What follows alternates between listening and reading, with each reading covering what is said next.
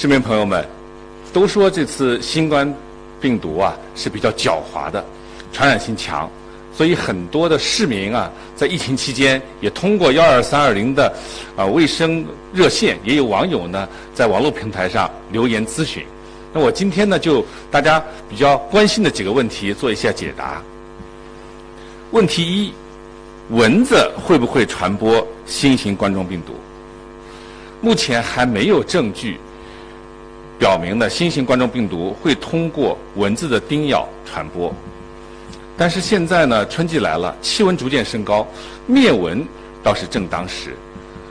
希望大家响应市爱委会的号召啊，做好清洁卫生工作，清除各种积水或者积水容器。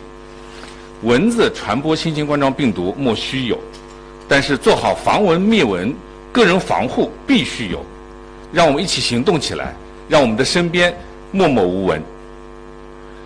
问题二：病毒携带者如果是烟民，吸了他的二手烟会不会被传染？单纯的二手烟雾啊，不属于我们说的飞沫传播。但是如果你闻到了这个烟味，说明你和他之间的间距还是比较小，这个还这种风险呢，还是要避免的。况且二手烟有害健康。请远离吸烟者。问题三：红外线测温仪对身体有害吗？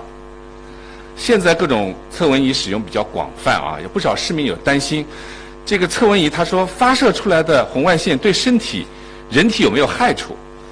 其实啊，红外线测温仪它不对人体发射红外线，它是接受人体。身体发出的红外线的热辐射，所以它不会对你的眼睛和身体造成损害。问题四：地铁票会传播病毒吗？那首先，新型冠状病毒通过地铁票来传播的概率是很低的。还有呢，上海地铁呢启用了备用车票，也就是说，当日的车票只使用一次。不再循环使用，然后呢，再通过碘伏对地铁车票进行消毒。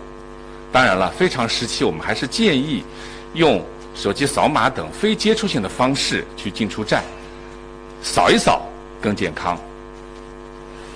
上海市健康促进中心提醒广大市民，千万不能放松警惕，坚持继续坚持良好的卫生习惯，做好个人防护是防疫的。